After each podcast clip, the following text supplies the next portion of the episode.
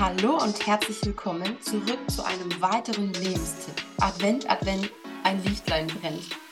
Wir sind auf dem Vormarsch wirklich in die Zeit hin. Weihnachten, das Fest der Liebe, das Fest der Familie.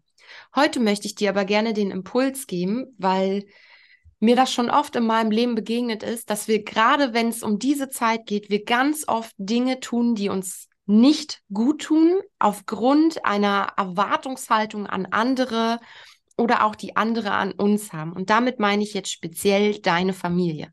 Familie ist unterschiedlich groß und vielleicht hast auch du jemanden in deiner Familie, wo du eher denkst, oh, nee, habe ich, hab ich eigentlich gar keinen Bock drauf.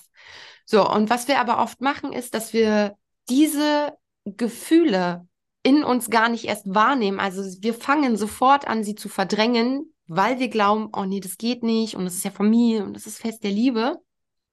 Was ich dich heute oder was ich dir heute mitgeben möchte, ist dir die Frage zu stellen, was will ich? Wie will ich Weihnachten erleben? Was ist mir denn besonders wichtig? Und kann ich, wird mir das dort in diesem Rahmen erfüllt oder nicht?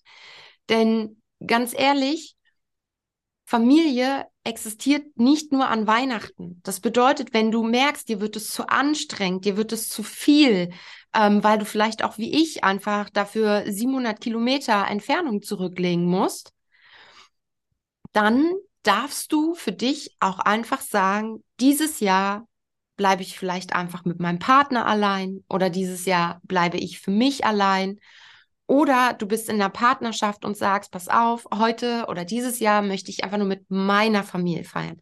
Es gibt so viele Variationen, so viele Möglichkeiten und ich möchte dich heute dazu inspirieren, dir diesen Raum einmal zu öffnen.